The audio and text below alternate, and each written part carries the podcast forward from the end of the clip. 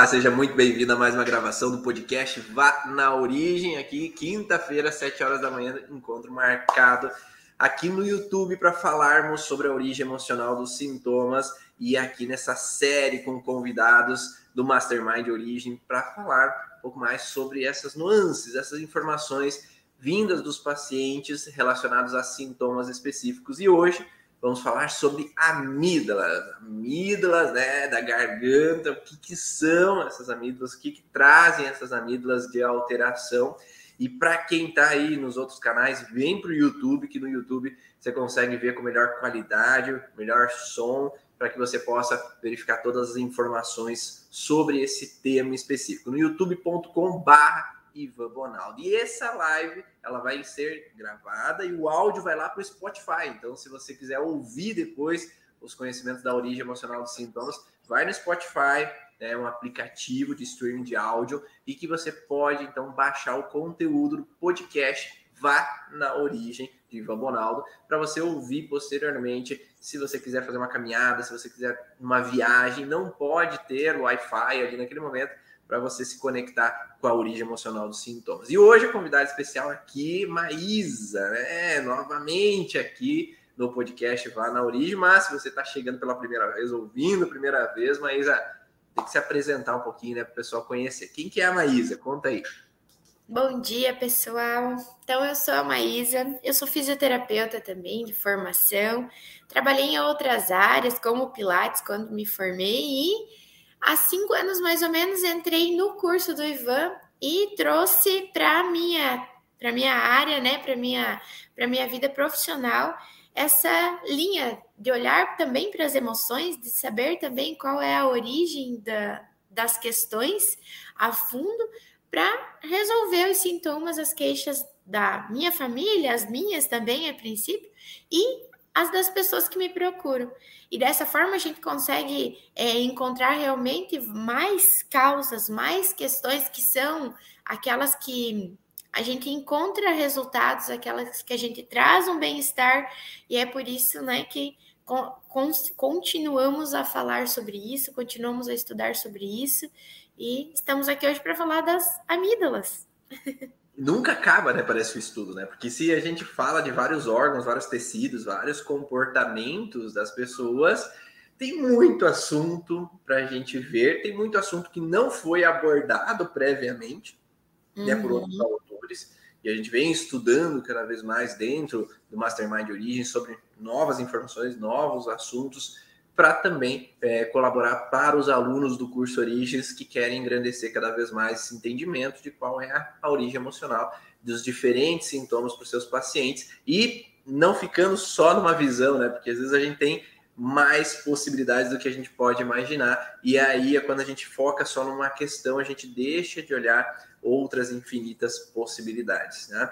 E aqui quem vos fala é Ivan Bonaldo, então eu sou fisioterapeuta também, de formação de base, e logo que eu saí da faculdade comecei a ver então essas relações das emoções influenciando os sintomas físicos, e já 15 anos atrás, então estudando essas bases, e há cinco anos construindo o curso Origens para que outros profissionais da área da saúde e terapeutas possam engrandecer também o seu conhecimento da origem emocional dos sintomas. O que, que tem por base na origem emocional dos sintomas? A nova medicina germânica, né? A gente traz os conhecimentos do Hammer e, além disso, outras vertentes de informações de outros autores que falam sobre o conflito biológico, sobre origens emocionais de sintomas dos seus pacientes para colaborar não só com o que o Hammer trouxe da nova medicina, mas com que outros autores trouxeram, além do transgeracional, que é algo que o Hammer não falava, né, sobre as heranças familiares, e hoje cada vez mais a gente percebe que essas heranças trazem influências para os nossos pacientes, e se não olharmos o que os antepassados trouxeram, acabamos deixando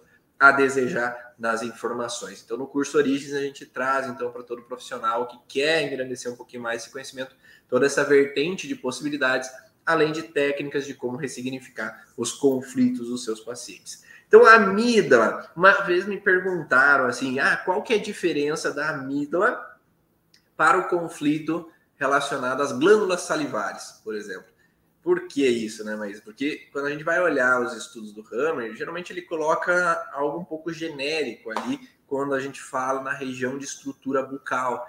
né, e garganta, porque ele coloca simplesmente que amígdala, glândulas salivares, elas vêm de uma derivação embriológica endodérmica. Então, sendo de uma derivação endodérmica, elas têm uma característica específica vinculada ao intestino primitivo. O intestino primitivo é, na evolução dessa espécie, aquele intestino que vai pegar o alimento e eliminar o alimento.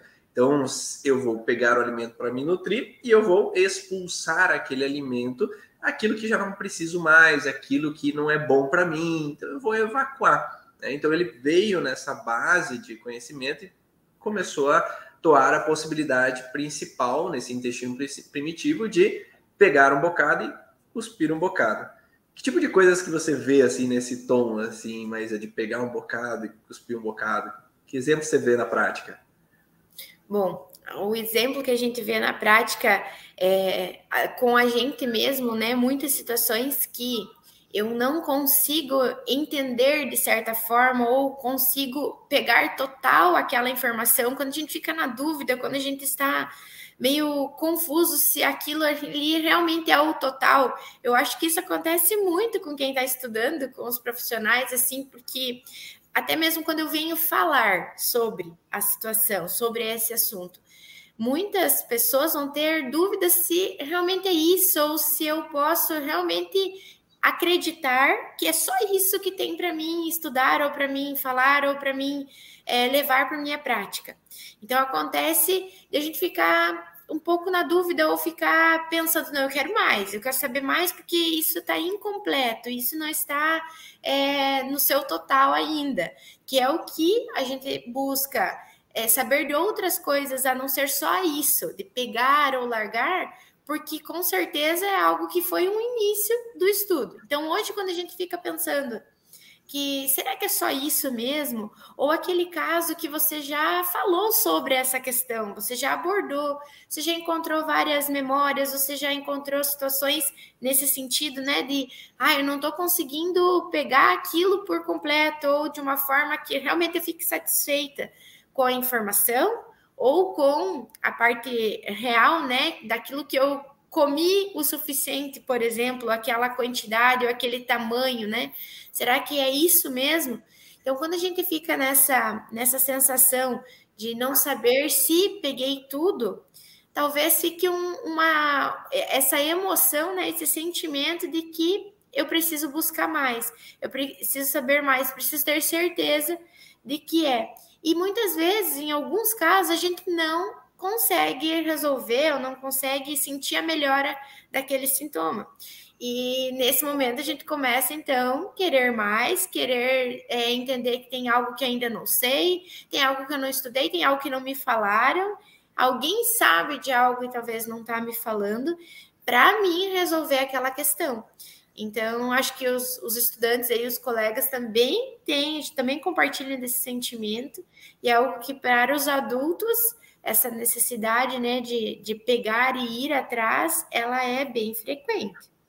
Então, poderíamos pensar, né, me ajuda aí, pessoal, vocês estão ao vivo aí no YouTube, no Instagram, qual é o primeiro contexto assim, que vem na cabeça de vocês de pegar um bocado? Ajuda aí, falam exemplos que vocês já viram na prática também para engrandecer aqui a live. Então, podemos pensar que quando eu tenho uma dificuldade em pegar uma informação, tomar uma informação para mim, né? Ah, eu anseio, é, anseio estudar mais ou pegar o conhecimento para ajudar o paciente, né? Então, eu tenho um paciente, ah, Ivan, eu não sei o que é aquela informação. Ah, eu vou buscar com o mentor, eu não sei o que é aquela informação que traz um sintoma para aquele paciente que veio me procurar, e aí eu fico pesquisando, pesquisando e não consigo pegar aquela informação. Nós poderíamos entrar então nesse sentido de não conseguir pegar o bocado. O bocado é o alimento inicialmente. Então, geralmente a gente vai pensar no real primeiro, né? O real é um alimento, como uma criança que quer receber o leite da mãe só que às vezes a mãe tem que parar de amamentar por algum motivo, porque está às vezes com uma mastite, porque às vezes não não teve mais leite por algum motivo, ou porque precisou voltar a trabalhar. Né? Então, aquela criança que quer pegar aquele bocado de alimento, que quer pegar aquele leite para ela e não consegue capturar, né? não consegue trazer. Mas depois a gente vai falar que existe uma nuance aí na amígdala um pouquinho diferente dos outros tecidos relacionados, por exemplo, glândula salivar, mucosa, submucosa da boca, que tem um padrãozinho um pouquinho diferente. Mas a base em geral é essa, né? Pegar esse bocado, aí eu anseio ter é, um, um desejo de, por exemplo, a avó era minha avó que eu amava tanto e ela, ela fazia um pão quentinho para mim quando eu era criança, quando eu ia visitar ela. E aí hoje eu tenho saudade da minha avó porque ela faleceu, então eu não posso mais ter aquele bocado do pãozinho que ela fazia, que só ela fazia. Aquela comida que só a minha mãe fazia, que só o meu pai fazia, aquele alimento que só meu avô trazia para mim. Então eu não posso pegar aquele bocado que eu anseio tanto, que eu desejo tanto, eu não posso ter aquele bocado para mim. Então, isso são contextos reais que poderiam fragilizar a amígdala. E aí, como você falou, do contexto simbólico, né? Às vezes o bocado não necessariamente é um bocado de alimento, mas é um bocado de anseio também. É algo que eu desejo, que eu quero ter para mim, que eu me motivo a buscar em um determinado momento. Então, esse bocado de informação, de conhecimento, é um bocado, pode ser um ah, eu tenho um desejo de um, de um apartamento que eu vi, olhei, eu queria comprar, mas eu não pude pegar. Ou eu tenho um desejo é, de uma locação, né? Eu, ah, eu tô ali, já escolhi o apartamento que eu vou morar, a sala onde que eu vou trabalhar, e aí eu já tô para fazer o contrato, mas não deu certo por algum motivo. Né? Então eu anseio pegar aquele bocado, mas às vezes aquele bocado acaba não sendo meu de alguma forma. Tá fazendo sentido para vocês, pessoal? Tá dando para entender? Me dá um feedback aí, dá um, um coraçãozinho. Quem tá no YouTube, aproveita, se inscreve no canal, curte aí uh, o vídeo de hoje, porque quanto mais curtidas, mais esse vídeo é disponibilizado para outras pessoas e faz a gente, o logaritmo aí do YouTube, disponibilizar essas informações e clica no sininho para que você tenha também as divulgações das próximas lives, os próximos conteúdos também. É, então, se temos esse bocado que eu não posso ter, que pegaria então a amígdala direita, né? Porque o lado direito é pegar, o lado esquerdo tem a ver com cuspir, dentro da nova medicina germânica. O que, que poderíamos pensar no cuspir, Maísa? Então, aquilo que não me foi agradável, né? Se talvez eu estava lá, né, prestes a conseguir aquilo que eu queria, e eu consigo, eu pego, mas sinto que isso não não me agradou. Quando é, a gente vai ter um, um, alimento, né? Por exemplo, a gente vê as crianças, né? Então, uhum. elas, é, você insiste, insiste, insiste para ela comer, ou ela olhou, achou bonito e pegou. Mas ao momento que sentiu que não era bom, ou engasgou, uma coisa grande.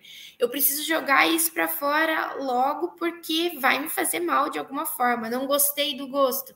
Então também há necessidade de a gente tentar jogar isso para fora porque não é agradável. Eu posso até ter a intenção de pegar, mas eu não quis, não quis mais, não me serve, não foi bom para o meu paladar, por exemplo, em algo real, né? E aquilo que eu me enganei ou realmente coloquei na boca algo que não era para colocar, né? Os bebês lá estavam com alguma coisa é, que não é para colocar, né? Você tem a necessidade de tirar e ela realmente precisa jogar porque é algo ruim, algo que está gelado, algo que machucou a boca, necessidade de jogar para fora, né? Uhum. Perfeito, perfeito. Então sempre esse contexto de eliminar algo que eu acabei colocando na boca, o que foi me colocado, como por exemplo remédio também, né? Ah, então, recebi um remédio e eu ah, quero cuspir aquilo, né? Ou um alimento estragado, né? Que é, eu coloquei algo na boca e é nojento, ou é estragado, não tá bom. Me veio na cabeça aquela criança, é, antigamente minha, meu tio, ele guardava umas garrafas de pet com pinga. Eita. e aí tinha a garrafa pet com água, né? E aí vai lá as, as crianças tomar água e de repente dá um golão em algo que não era bem aquilo que se esperava. Então é como se eu não pude cuspir aquele bocado que eu coloquei na boca e é algo indesejado, é algo desagradável, não pude eliminar. Então nós temos esse contexto de vertente de possibilidade para algo real, né? Mas também podemos ter uma vertente de algo que é forçado, como por exemplo a criança anseia o leite materno, mas recebe um leite artificial. Então, eu, não era isso que eu esperava, não era isso que eu idealizava, não era isso que eu queria. Então, eu não pude cuspir aquilo que me foi forçado a colocar na boca. Não posso eliminar. Então, acaba entrando essa representação de cuspir. Isso real, né? O alimento real. Nós podemos cuspir algo imaginário, simbólico, né? O simbolismo de algo que eu tenho que engolir é algo que foi falado para mim e eu não pude às vezes expressar minhas necessidades, expressar minhas vontades, uh, xingar a pessoa da forma que eu gostaria de ter xingado. Então esse tive que colocar, engolir algo e que ficou entalado, né? Alguns pacientes chegam a cogitar essa fala, né? Ficou entalado, ficou engasgado, eu não pude cuspir aquela informação, poderia trazer esse, esse incômodo, né, na garganta. Mais algo? As crianças, né, Ivan, a gente, eu acho que muitas dessas, desses sintomas que a gente encontra é, nas crianças, é, imagina se existe contrariedade, se existem essas, esses forçares com as crianças. A gente está uhum. sempre tentando colocar coisas porque muitas vezes é melhor para nós, como adultos. Sim, sim. E não que a situação seja ruim para ela, como, por exemplo, a escola a situação não é ruim para ela, todas as crianças vão, a gente, como pais, precisa levá-la para a escola, acha que é o melhor local mesmo, ela precisa, chegou na idade, mas talvez para aquela criança, já pela história, por todo o contexto que ela viveu até aqui, antes de ir para a escola, talvez não foi explicado, não foi, ela ainda não entendeu o porquê que ela tem que ir o porquê que ela tem que ir e dividir as coisas com os colegas, por que, ela tem que ir e não pode mais assistir a TV que ela assistia antes, o porquê que ela tem que separar do pai da mãe, por que, uhum. que ela tem que comer lá com, por exemplo, uma, um lanche salgado à tarde, se em casa ela tomava algo na mamadeira. Então, uhum. assim, são diversas questões que, às vezes, dentro de uma situação que tá tudo certo, ok, ela precisa ir, ela precisa estar lá, mas não foi ainda compreendido pelaquela criança. Então, a necessidade dela jogar para fora essas questões que não, ela não quer engolir nesse sentido simbólico, né?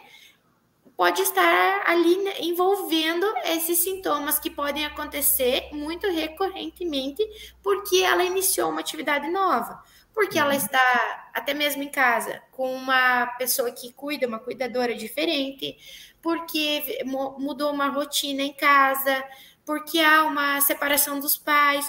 Então, uhum. há, sim, N motivos para que talvez aquela criança em específico tenha sempre, em todo momento que cai a imunidade dela, ela tem amígdala, né? Ela, ela tem um sintoma de amígdala. Então, quando a gente olha para essas questões de tudo aquilo que a gente está impondo e não por mal, muitas vezes, nessa questão, situações que são é, necessárias, mas que a gente ainda não trouxe total é, explicação para a criança, ela ainda não está segura e acha que realmente estão impondo ela algo que vai trazer um prejuízo, que vai trazer um perigo para ela, né? Então, nessa, nesse contexto, a gente encontra muito os sintomas nas crianças, talvez por essa ainda necessidade de saber o que é que está acontecendo para mim não precisar cuspir algo que vai ser legal, mas que a princípio mudou demais, tá muito estranho, eu tô com medo e eu quero cuspir só por isso. Não porque lá está sendo ruim, porque ah, devem estar fazendo alguma coisa para ele. Ah, só pode que alguma coisa aconteceu na escola porque ele passou a ficar mal. E às vezes não é isso necessariamente. Tem a ver com aquilo, sim, mas não aquilo que tenha feito mal, aquilo que tenha agredido, aquilo que tenha sido algo é, difícil na realidade dela, e sim aquilo que ela está vivendo por estar lá. E não necessariamente seja virose, né? Também. Mas vamos pensar assim então.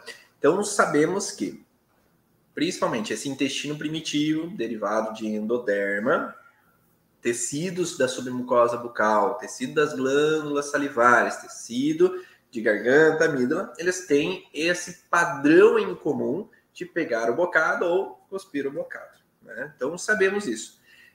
Sabemos também que os tecidos derivados de endoderma, eles têm uma fase ativa de estresse de proliferação tecidual uhum. e uma fase pós-estresse de necrose tecidual.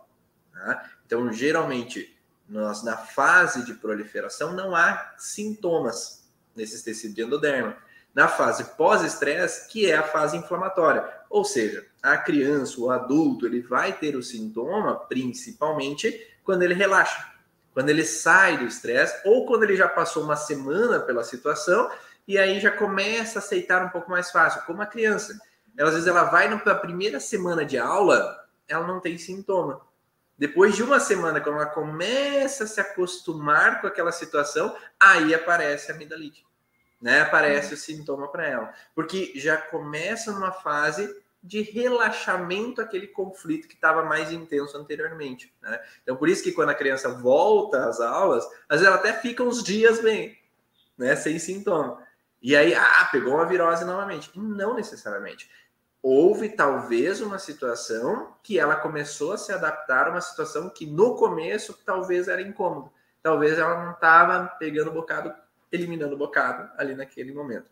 E temos que saber, então, que essa fase inflamatória é no pós-estresse. Então, quando há inflamação, a dor, vermelhidão, né? Por isso a garganta está vermelha. Ah, tem inflamação, tem dor, tem incômodo na função ali de deglutir, de engolir o alimento. Então, esse momento vai ter uma disfunção.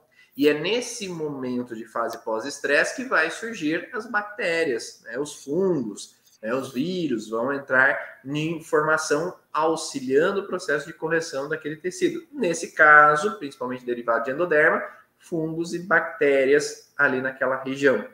Então vai ter uma infecção de garganta, mas é porque passou por uma situação conflitiva e na fase pós-estresse aquele microorganismo vai estar ali na função ativada.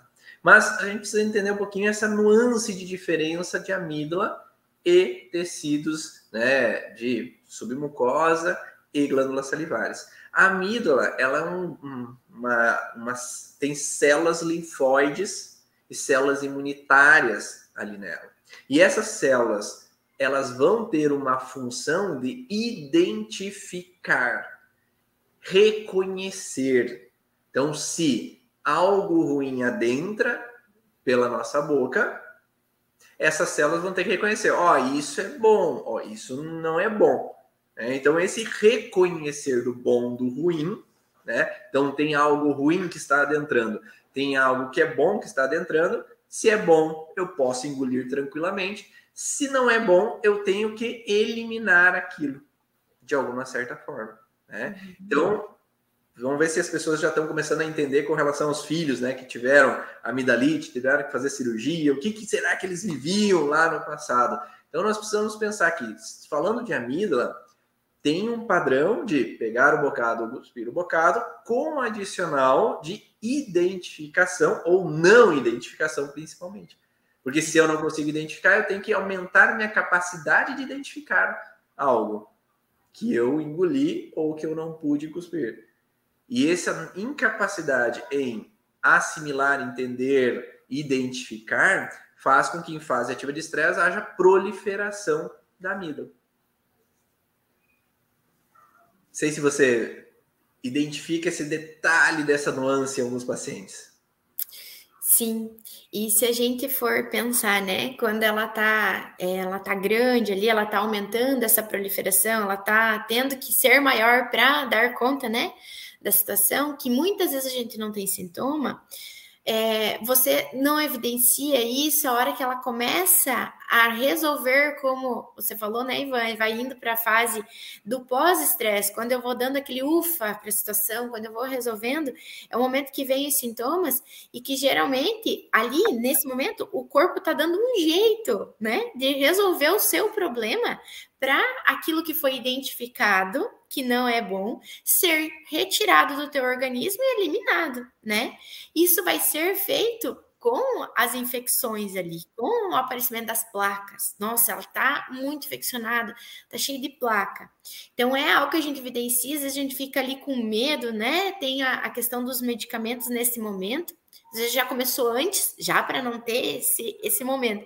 Então veja bem a necessidade que o nosso corpo tinha de fazer algo bom, né? Isso que ele identificou que não é legal, que ele precisa eliminar, ele talvez não terminou o processo né? Não terminou porque ele precisou parar ali porque existiu algo externo, o medicamento, por exemplo, ou você tira ele realmente daquela situação porque não tá, tá inflamou, ele não pode mais ir, ele não vai mais ter contato com esse tipo de, de situação, e no momento que ele retorna ou que o medicamento termina o seu efeito, a tendência do nosso corpo como proteção é voltar ao início do processo.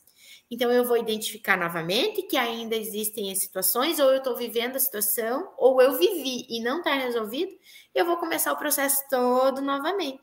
Se identificou que não é bom, nosso corpo vai querer terminar aquilo para jogar para fora.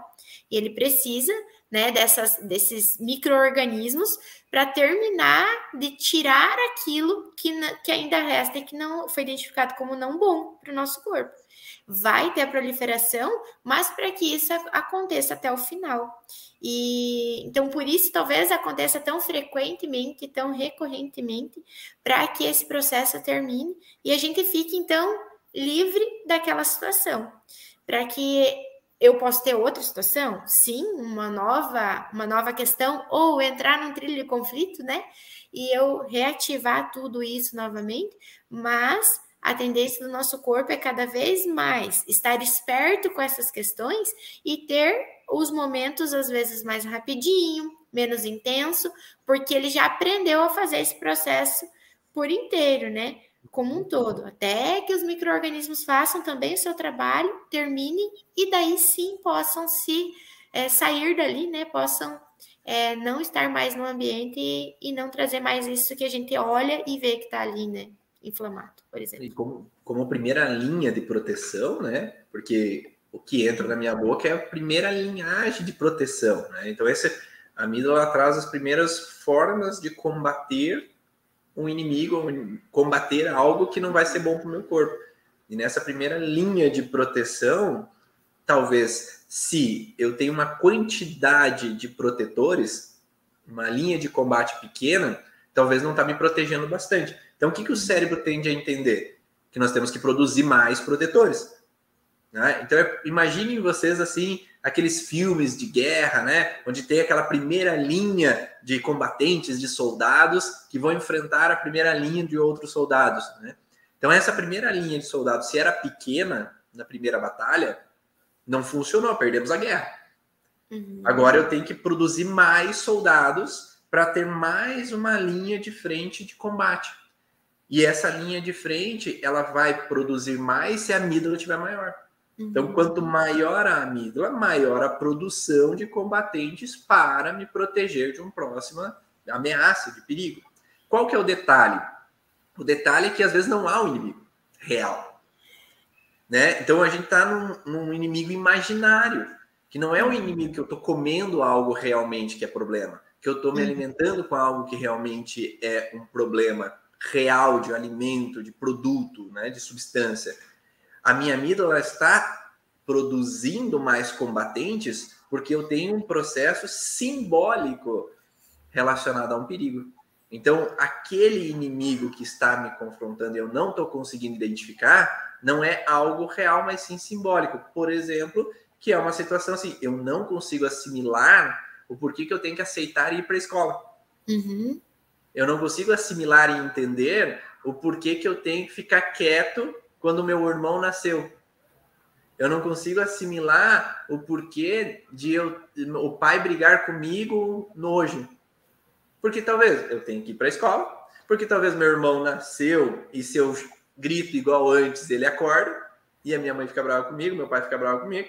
Talvez se o pai está estressado com outras situações que estão acontecendo ao redor, eu não entendo. Aquela criança não está entendendo do porquê que o pai e a mãe estão estressados. Ela simplesmente não está entendendo por que eles estão brigando comigo.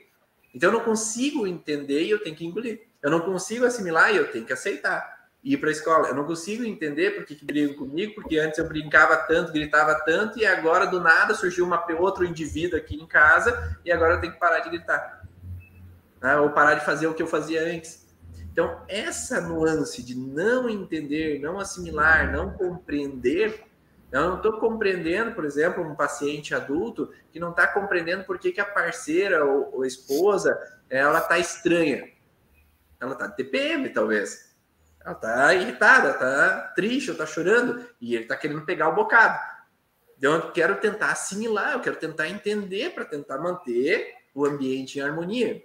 Ou a esposa que vê o parceiro emburrado e ele não quer falar dos problemas no trabalho, e aí ela quer pegar o bocado. Eu, eu preciso entender, eu preciso assimilar, eu preciso compreender. Então, eu não consigo assimilar essa situação que está acontecendo, que é incômoda de engolir. Uhum. Tá? Tá, tá, pessoal, tá, estão compreendendo essas nuances ali de, de detalhes, de informações? Aí perguntaram, ah, então por isso que quando eu enfim entendo, quando enfim o pai e a mãe agora vêm me acolher, quando enfim eles brincam comigo agora e a gente saiu daquele estresse, agora vem o processo inflamatório. Né? Então, ah, o pai brigou comigo num dia, daqui dois dias a gente voltou a brincar, voltou a se divertir, agora, ah, agora tá normal. Então, não preciso mais ter a dificuldade de assimilar aquela informação.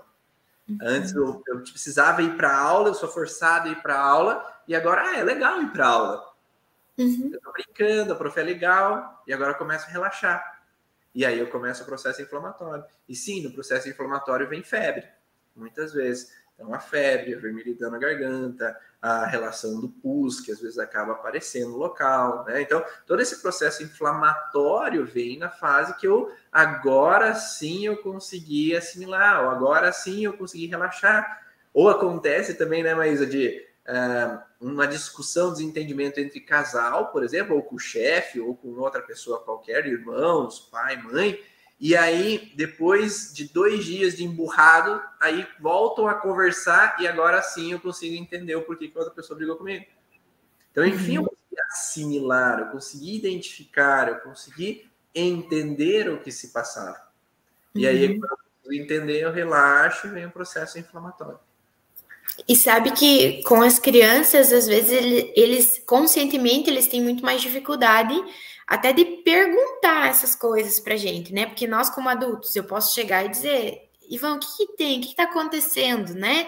Tá diferente, não, não sei, a gente não tá se entendendo, ou por que que a gente consegue conversar, a gente tem, a gente já, já identifica às vezes as questões conflitivas aqui e tende e pode, se quiser, conversar. Nas uhum. crianças, às vezes, eles não estão entendendo realmente por que, que isso está acontecendo, não sabem perguntar. E mesmo quando há essa resolução, é, volta tudo ao normal, porque os adultos voltaram ao normal, eles podem relaxar do ambiente, mas eles ainda podem não ter entendido totalmente ou demorou demais para isso ter, terminar de acontecer. Então, por isso que a gente fala tanto de que quando nós, pais, é, a gente vai errar muito, a gente vai ainda fazer muita coisa que, que vai se arrepender, que não, que não é o certo, que não gostaria de ter feito, mas fez, um dia que estava muito estressado, falou alguma coisa, brigou, né?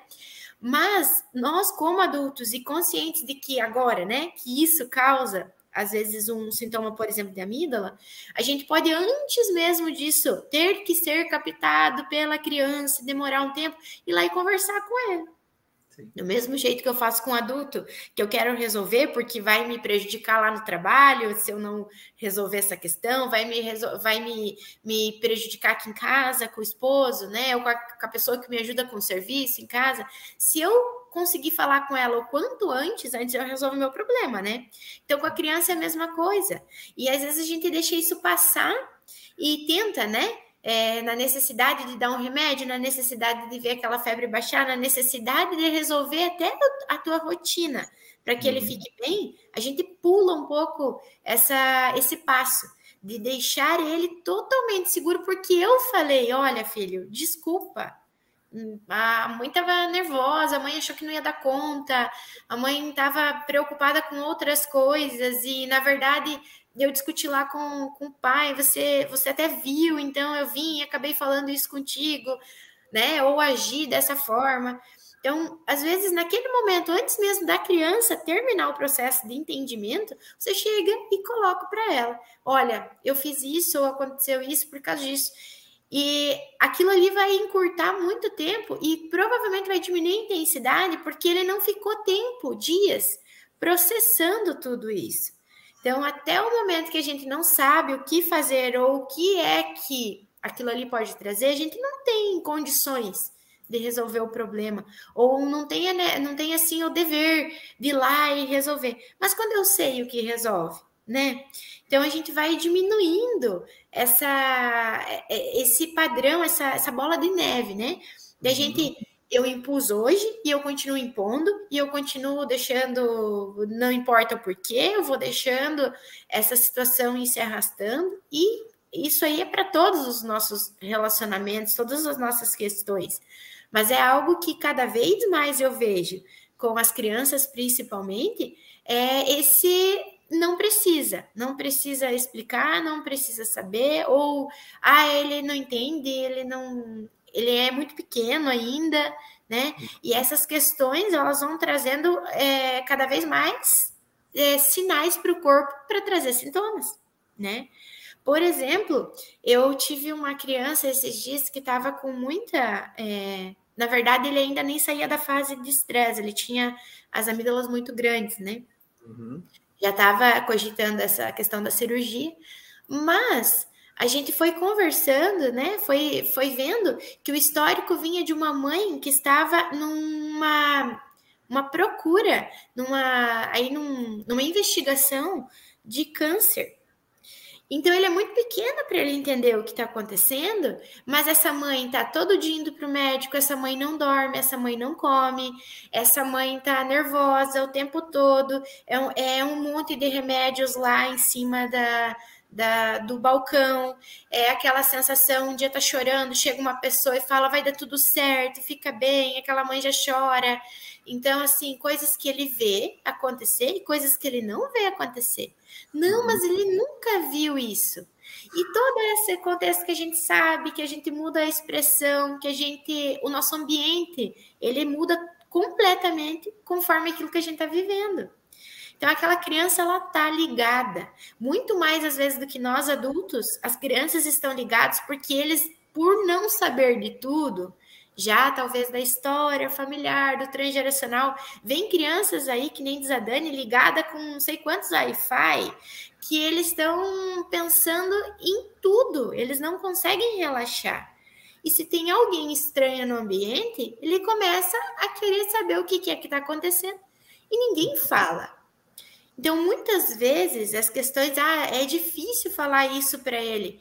É de, muito mais difícil ele tentar entender e trazer um monte de inseguranças, um monte de situações conflitivas aí e sintoma, até no meio de todo esse estresse do pai, da mãe, às vezes ele trazer esses sintomas que também vai preocupar todo mundo, muito mais fácil talvez a gente explicar, claro, com uma linguagem de criança, ou com o tratamento lá no sono REM, né? A reprogramação, trazer essa informação lá durante o sono, para que essa criança relaxe. É um uhum. problema? É algo que dá medo? Sim, mas você pode ficar tranquilo que a mamãe está passando por isso e eu estou amparada, eu estou indo nos médicos, a gente está tomando medicamento, ou o resultado do exame nem saiu, a gente não sabe o que vai ser.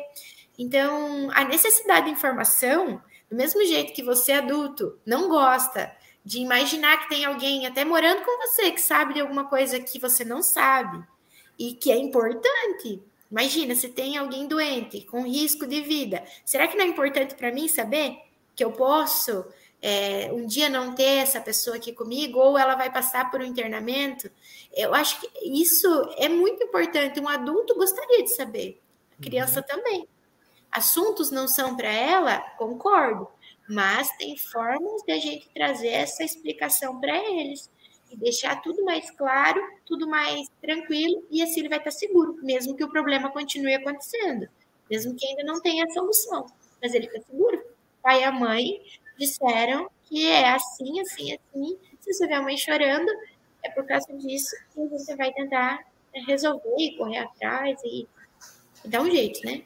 É, os adultos assumindo a responsabilidade de adultos, né? Porque a partir do momento que eu que eu me mostro que não, não se preocupe que eu vou resolver, o papai e a mamãe vão resolver, isso é responsabilidade do papai e da mãe, pode ficar tranquilo que o papai e a mãe sabem o que está acontecendo e que vão utilizar das, sua, das suas ferramentas, dos seus recursos para resolver essa situação, a criança fica mais segura, porque ela entendeu que ah, eu preciso assimilar, eu preciso assimilar, mas o papai e a mãe sabem o que está acontecendo e vão resolver. Ah, tá, então não precisa assimilar.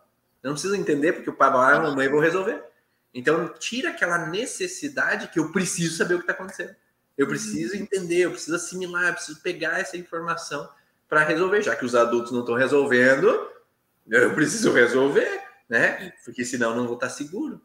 E aí, quando os adultos dão essa segurança, dão essa responsabilidade é, a eles mesmos e dão a segurança à criança para que ela possa ser criança, se divertir, brincar, aí fica mais tranquilo. E esse exemplo que você falou da, da mãe que passa por câncer, às vezes pode nem ser só o câncer, pode ser a separação, né? Também. Pai e a mãe passam por uma separação, passam por discussões, e aí aquela criança não consegue assimilar o que está acontecendo, porque o papai saiu de casa, por que, que a mãe está triste, ou por que, que o pai e a mãe estão emburrados, por que, que tá...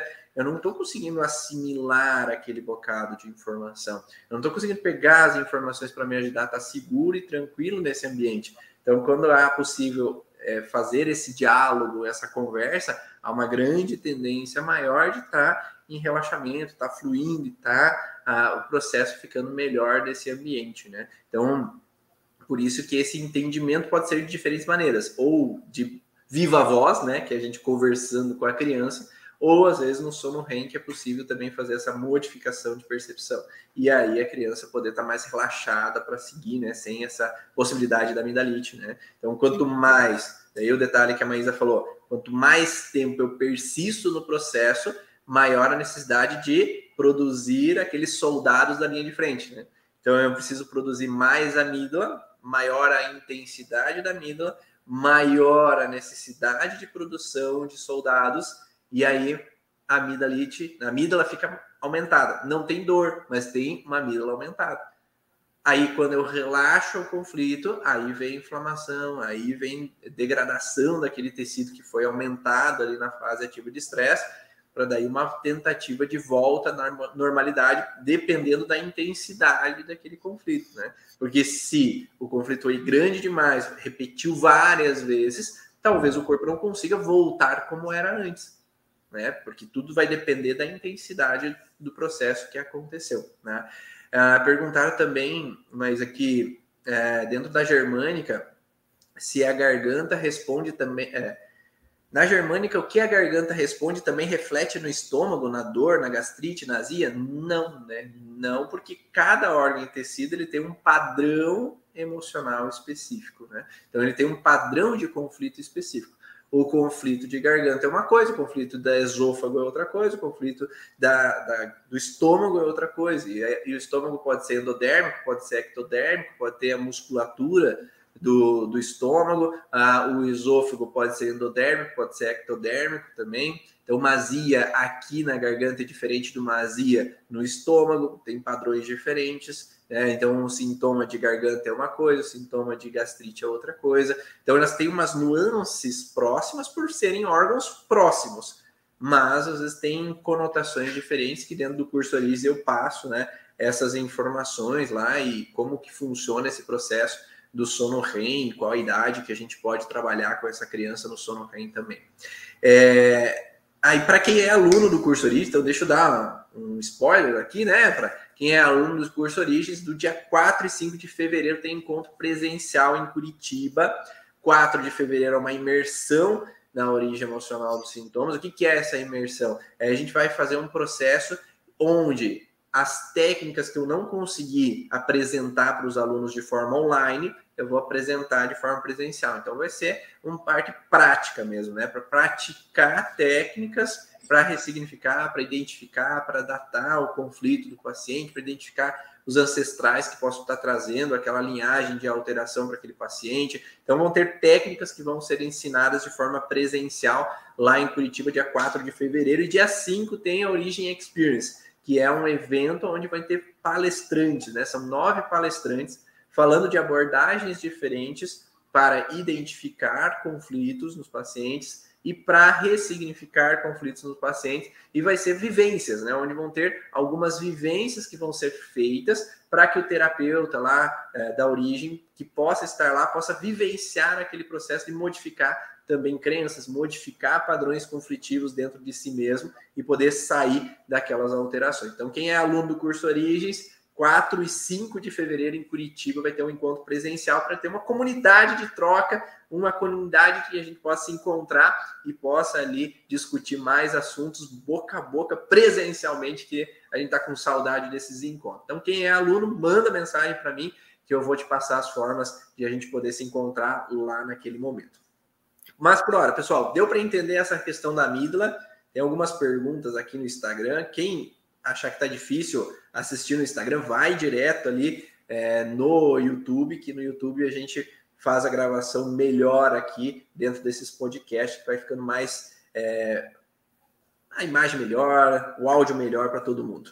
Ah, amidalites, então nós temos essa fase pós-estresse. Vamos ver o que mais aqui. Amígdala é deixar de falar algo ou engolir algo que não gostou? Desde o começo a gente está falando aí. Tá? A, a imersão em, em, Portugal vai sair. Espere aí que a gente vai ter imersão em Portugal. Vai todo mundo lá, todo mundo do Mastermind quer ir para Portugal também nessa imersão. Ah, no contexto de amígdala, o que, que, tu acha? Nós falamos já, né? Mas na amígdala, nós temos esse processo diferente que é dificuldade identificar. Então, nós temos que sempre ter essa palavra de identificação, assimilação, porque ali vão ter células imunes que servem para identificar um agressor, algo que está vindo de ruim. Então, nós temos que ter na fala, sempre quando nós temos conotações de amígdala, essas palavras né? dificuldade em assimilar, identificar algo que está acontecendo.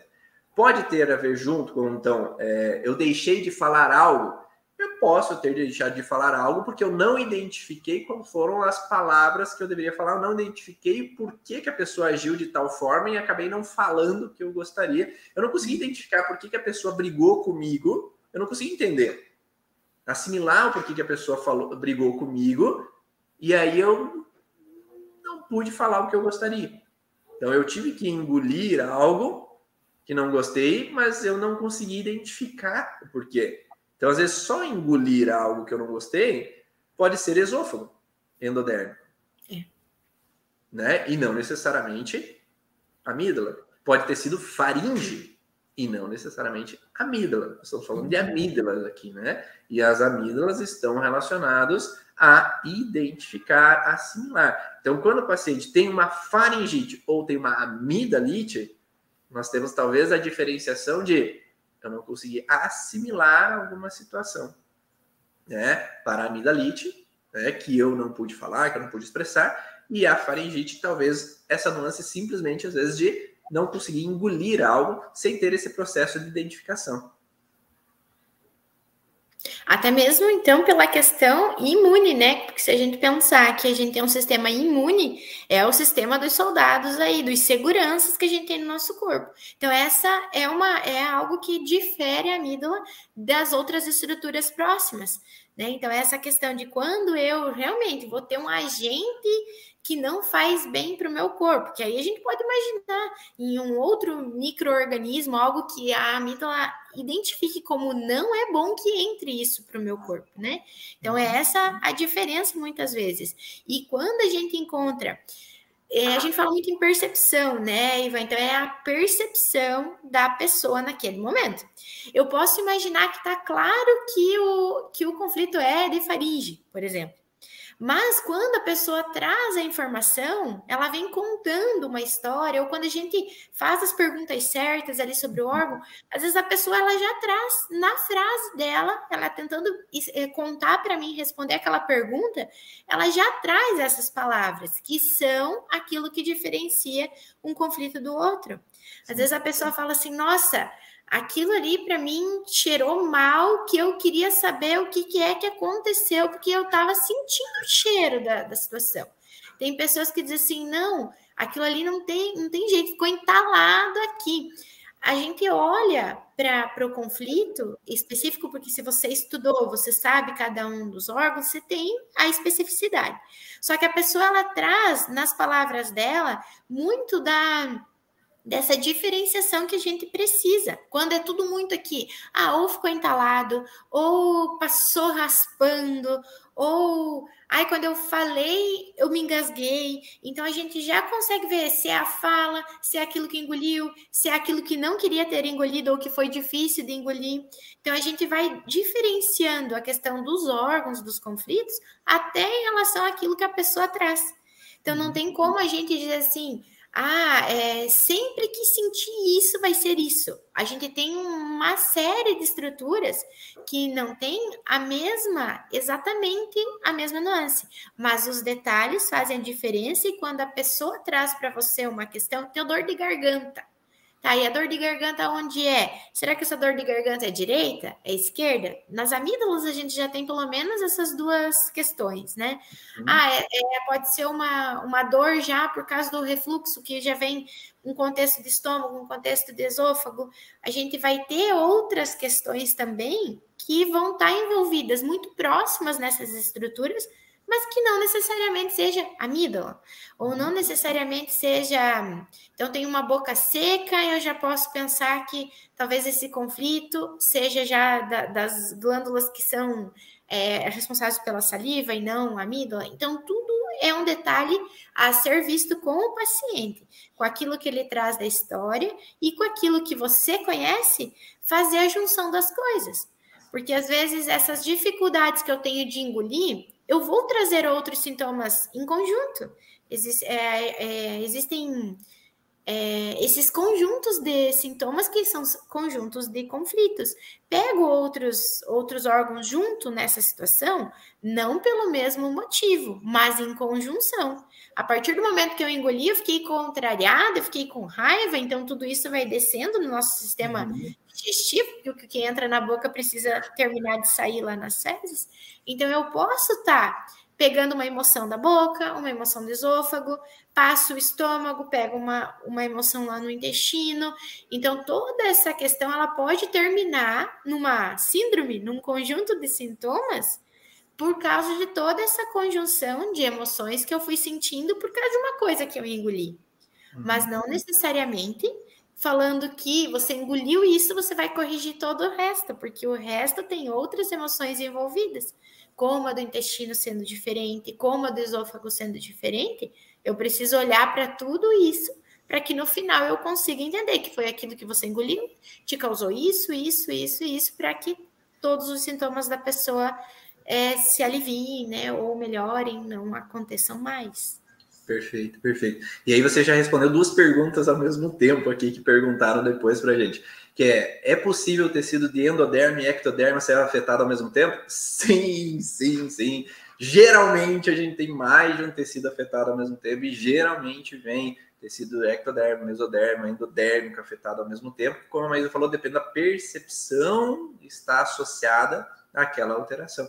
Então, se há uma percepção associada entre ou mais de um órgão ao mesmo tempo, e geralmente é assim, geralmente dentro dos cursos a gente passa uh, o passo a passo para ser uma forma de entendimento das aulas. Então a gente passa órgão por órgão, tecido por tecido. Tá? Então, dentro do curso Origem, eu passo órgão por órgão, tecido por tecido, para entender cada um deles. Mas quando nós fazemos as aulas do avançado, que são aulas bônus para os alunos, a gente se encontra na terceira quarta-feira do mês para discutir sobre casos, né? a gente começa a juntar e construir a história do paciente. E a construção da história está baseada na junção dos órgãos que estão afetados ao mesmo tempo, para daí entender o porquê ele é do jeito que é. Então a gente vai juntando. Então é possível ter alergia de pele junto com a amidalite, é possível ter um, outros sintomas ao mesmo tempo, né? Que eu explico. E, e perguntar também qual, ah, é possível ter uma amígdala alterada e a outra, é, uma amígdala com edemaciada, aumentada e a outra não? né, como a Maísa falou, ó, a gente falou desde o começo da live, lá no começo a gente falou que a amígdala direita tem uma função, a amígdala esquerda tem uma outra função, né? E aí, dependendo do conflito e a percepção que o indivíduo teve, ele vai ter uma alteração só numa ou só em outra amígdala, ou nas duas amígdala ao mesmo tempo. E aí, dentro do curso Origens, eu explico um pouco mais sobre esses detalhes, né? A gente já explicou no começo da live um pouquinho, mas dentro do curso eu falo mais detalhado sobre essa relação. Ah, ah, e a Origem Experience vai ser ao vivo, sim, presencial em Curitiba, tá? Então vai ser dia 5 de fevereiro, onde são nove palestrantes. A Maísa vai contar um pouquinho de algumas identificações para analisar crianças, né, Maísa? Que daí vai ajudar, então, a entender um pouquinho mais essa relação. Ah, só para alunos, sim, vai ser essa imersão e a Origem Experience. Uh, eu, eu tinha um segredo guardado, vivia com a garganta inflamada, uh, tinha até nódulos. É isso aí, eu não posso expressar algo. Uh, depois que eu falei, não tive mais problemas. É isso aí, é uma das possibilidades. Uh, estão abertas as inscrições para o curso Origens? Sim, estão abertas. Basta acessar o site www.cursoorigens.com. Lá tem um vídeo explicativo sobre o curso e no final do curso, no final do, do site, tem também o cronograma do curso, lá tem perguntas frequentes que vocês podem acessar. Será gravado o Experience? Não, não será gravado. Não será gravado só ao vivo de forma presencial lá. Tá? Dessa vez não vai ser gravado. Ah, outras perguntas. Então, a amígdala é sentir que algo traz o desconforto, mas não identificar o porquê. Que é diferente de entender, identificar e não aceitar o que o outro falou é uma das possibilidades, né? Então, identificar esse bocado, entender, compreender esse bocado do que, é, do que eu quero, por que não é me passado aquele bocado que eu desejo, né? Ou é, não conseguir identificar uma situação que está acontecendo sem poder expressar algo, né? Então, ah, existem casos onde o irmão tomou todo o dinheiro da família e aí eu não posso né, identificar o porquê que ele fez isso daquela maneira e ao mesmo tempo eu não posso expressar minha indignação, não posso falar porque eu não quero provocar uma desarmonia na família. Né? Eu não consigo identificar por que, o esposo age da forma que age, a esposa age da forma que age e sem poder expressar porque eu não quero causar uma desarmonia na família. Então é, são todas possibilidades de que eu guardo para mim, engulo aquele bocado né? Eu tenho que trazer aquele bocado sem poder cuspir, sem conseguir identificar aquela informação específica. Uh, pode ressignificar endo e ecto ao mesmo tempo? Claro, né? tudo vai depender da percepção. Então, dentro do curso Origens, a gente faz um processo de identificação do conflito com o paciente numa, numa meditação ou num processo guiado para a situação que aconteceu e mudar a percepção do que aconteceu. E claro que pode ser feito de diferentes maneiras, pode ser feito com hipnose, com MDR, brain sport, pode ser feito, né? Quem tem outras técnicas, né? Com a constelação familiar, você vai corrigir mais de um conflito ao mesmo tempo. É, você pode fazer com o EFT, né? Que o que o Cleverson vai apresentar dentro da imersão. Você pode fazer através da radiestesia que a Dani faz, né? Com a radiestesia é, pode identificar de diferentes maneiras eu, com a microfisioterapia e estimular o processo de correção de várias formas diferentes. O importante é saber a base. Se você não tem uma base forte e entender o porquê que aquela amígdala está alterada, tu não vai ter como chegar no, na causa daquele processo e ressignificar aquela causa. Você vai ficar uma sessão, duas sessões, três sessões naquele processo, porque não tem uma base forte de identificação. Né? Então, o terapeuta não consegue chegar na causa, não tem como ele tratar uma coisa sem ele chegar à causa daquele processo. E pode afetar as tuas amígdalas com isso. terapeuta com amidalite ali por causa disso. Então, essa busca de compreender a causa do processo, a gente só vai conseguir ter um resultado se a gente entende e tem um raciocínio clínico preciso. Então, a técnica de ressignificar é 10% do processo, 90% é a identificação é você saber qual é a causa daquela alteração. E aí, quando eu consigo chegar à causa, a técnica pode ser com técnica que é usada dentro do curso Origem, pode ser com técnica que você já tem, né? E aí o objetivo do curso é exatamente esse: é não, eu não vou cancelar tudo que eu aprendi até hoje. Né? Se você já tem outras técnicas, você pode continuar usando aquela técnica com mais precisão, entendendo a origem emocional do sintoma. Né? Agora, eu posso não ter técnica e utilizar as técnicas que estão dentro do curso Orice para modificar aquela percepção. ah, um adolescente escuta o pai fazendo uma crítica em algo que ele não foi perfeito na realização no dia seguinte, mesmo já sendo operado das amígdalas, ele ficou com a garganta irritada. Não entendi. Vamos lá. Um adolescente escuta o pai fazendo uma crítica em algo que ele não foi perfeito na realização no dia seguinte mesmo, já sendo operado das amígdalas, ele ficou com a garganta irritada. Ah, entendi. Então mesmo, então, claro, quando a gente tira um órgão, não quer dizer que a gente tira o conflito, né? Porque o conflito ele fica no órgão e no cérebro armazenado. Então nós temos um centro que comanda o órgão no cérebro e o órgão no corpo. Então se eu retirei a vesícula, não quer dizer que no cérebro ainda não tenha o centro que controla a vesícula. Não tem aquelas pessoas que têm uma amputação de membro e continuam sentindo dor no membro, que é dor do membro fantasma.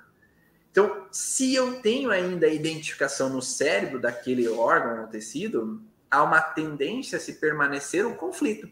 Então, se aquele adolescente continua vivendo os conflitos com seu pai, da mesma forma que vivia anteriormente, o sintoma vai continuar a acontecer. Se ele não tem a amígdala, o órgão pare, próximo ao conflito vai ativar, ou os órgãos associados. Né? Então, ah, por isso que as pessoas começam, é, por exemplo, tomar remédio, né? Começa a tomar remédio da pressão, daqui a pouco da, da tireoide, daqui a pouco do diabetes. Por quê? Porque não está tratando a causa. Então, o que, que o corpo vai fazer? Ele mandou um mensageiro. Não foi ouvido esse mensageiro. Ele vai mandar um outro mensageiro. Então, eu eliminei o primeiro mensageiro. Eu vou mandar um outro mensageiro. Eu vou mandar um outro mensageiro. Então, vai continuar o ciclo de alteração, né, Maísa? É. Exatamente. Ali tirando o órgão, você tira aquele sintoma aparente, mas o corpo continua tentando te proteger, tentando te colocar no prumo ali, tentar resolver aquela situação. E ele vai colocar ou para um órgão vizinho, como a gente falou aqui, essas estruturas elas são próximas e os conflitos são muito próximos. Então eu mudo um pouco a localização e, e também entro às vezes numa percepção um pouquinho diferente ou mesmo aonde era o lugar, eu não tenho uma inflamação talvez ali tão grande porque não tem amígdala, mas o local aonde ela se ligava com o resto do corpo, ela tá ali, de algum lugar ela saiu. Então, ah, irritou a garganta naquela naquela localização.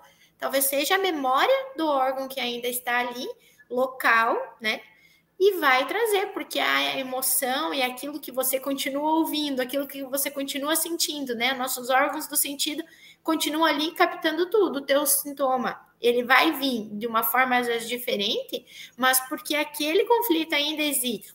Existe, o teu corpo está preparado para pegar aquilo e colocar para o teu corpo resolver, tua cabeça para o teu corpo resolver.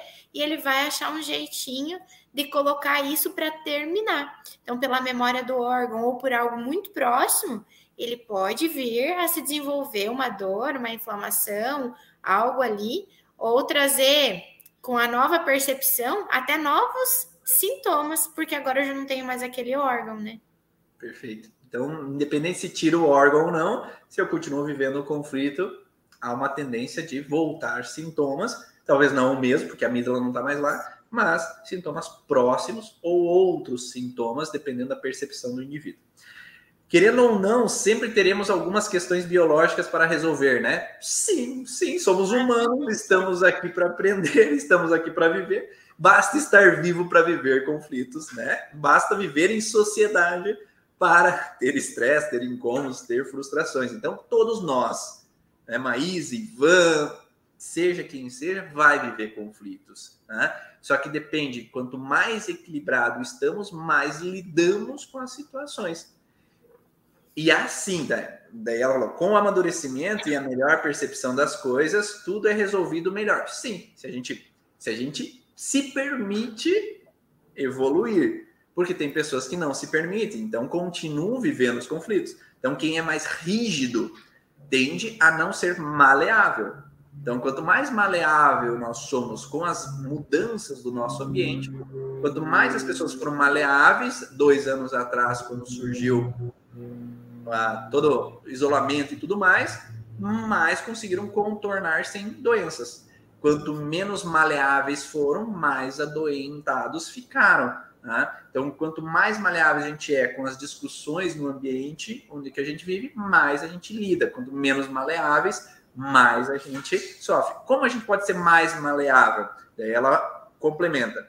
Vai depender também do transgeracional? Sim, porque as heranças que a gente traz, a forma com que nossos ancestrais viveram e sofreram, eles trouxeram conhecimentos e aprendizados para tentar evitar sofrerem de novo. E isso é passado geneticamente para os descendentes. Então, esse aprendizado faz com que a gente não tenha o livre-arbítrio. Desculpa dizer, mas a gente não tem o livre-arbítrio. A gente age por impulso baseado no que nossos ancestrais viveram. Então, enquanto a gente não trabalha os conflitos dos nossos ancestrais dentro de nós, dentro do paciente, ele vai reagir por impulso a evitar sofrer como os ancestrais, por falta de dinheiro, por separações, por discussões de família, por desarmonia familiar, por N possibilidades do que aconteceu nos ancestrais.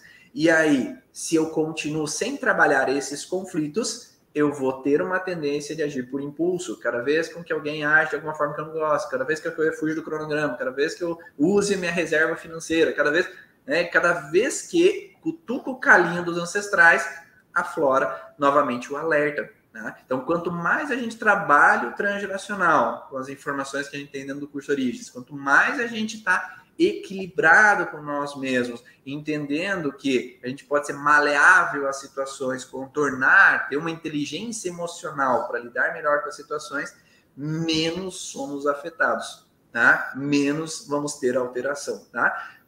Tem algumas pessoas que têm menos alterações também e que não são maleáveis, sabe por quê? Porque elas estão dissociadas. Dissociadas, elas não vivem a realidade elas estão vivendo fora do campo de realidade, não estão vivendo no físico. Tá? Elas já estão com alterações comportamentais que fazem com que elas não estejam vivendo a realidade como ela é. E ao estarem dissociadas, elas não jogam sintomas para o físico, geralmente. Né? Então, uma uhum. pessoa, se vocês forem ver num asilo, muitas vezes, as pessoas que estão fora da, da realidade, um esquizofrênico, geralmente, muitas vezes ele não tem sintomas físicos porque ele vive numa outra realidade. Né? Então, há uma tendência de que quem está um pouco fora da realidade não tenha sintomas, mas daí ele já está com distúrbios comportamentais.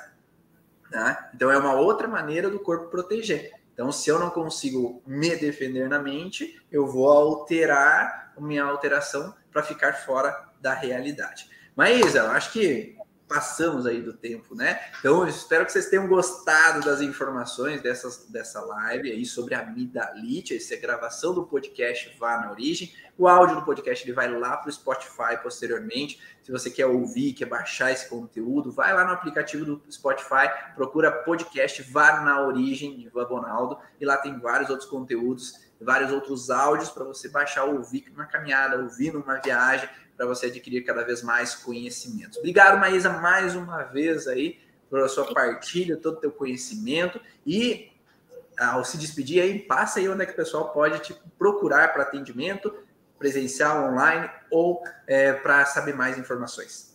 Obrigada a você, Ivan. Obrigada a todos, né, que sempre estão aqui assistindo a gente. Pode me procurar no Instagram, Maísa Guedin, a gente vai atender ali no direct. Tem também o link do, do WhatsApp. Pode me chamar no WhatsApp também. Se precisar de mim, estou aqui em Pato Branco presencialmente ou no mundo online também. Tenho feito atendimentos online e vai ser um prazer. E pensando, Ivan, uma frase que eu gosto de dizer, e com isso que, que você terminou falando, que eu acredito que tem muito mais a ver as doenças com o terreno do que com a semente. Então, se você tratar o seu terreno, mesmo antes da semente ser implantada, você pode ter certeza que você vai estar mais apta a fazer isso germinar de uma forma mais saudável, em vez de depois você ter que tratar aquilo que já nasceu, né? Então, se preocupe com o seu terreno, porque as sementes, elas estão aqui o tempo inteiro, prontinho para cair em você. E aquilo que você estiver pronto ali, fértil, para receber e germinar e fazer crescer, vai ser o que vai acontecer. Então, é por isso que a gente está né, trazendo os conhecimentos para possíveis futuros é, terapeutas e também para você que é paciente procurar saber, você que é terapeuta e é paciente também, procurar saber um pouquinho mais de você e tentar olhar para isso, para a evolução e preparar o teu terreno para que as coisas sejam as mais saudáveis e mais bonitas, mais leves também no seu terreno, né? É, se o terreno ele só dá assim coisa negativa, só assisto coisa ruim, só vejo desgraça, só falo mal dos outros, só me irrito com injustiça do que eu vejo em todo lugar, só discuto sobre problemas, vai dar praga, né? A semente vai dar estragada, ou a fruta ou a planta vai dar bichado, né? E aí a gente precisa reorganizar isso. Então, quanto mais amor a gente traz, quanto mais amor a gente entrega ao mundo, mais amor vem para a gente. Um grande abraço a todos vocês e vem também lá para a imersão, para a Origem Experience com a gente lá dia 5 de fevereiro, ou vem primeiro para o curso isso para você poder ir lá para as próximas imersões também. Um grande abraço e até a próxima. Tchau. Tchau.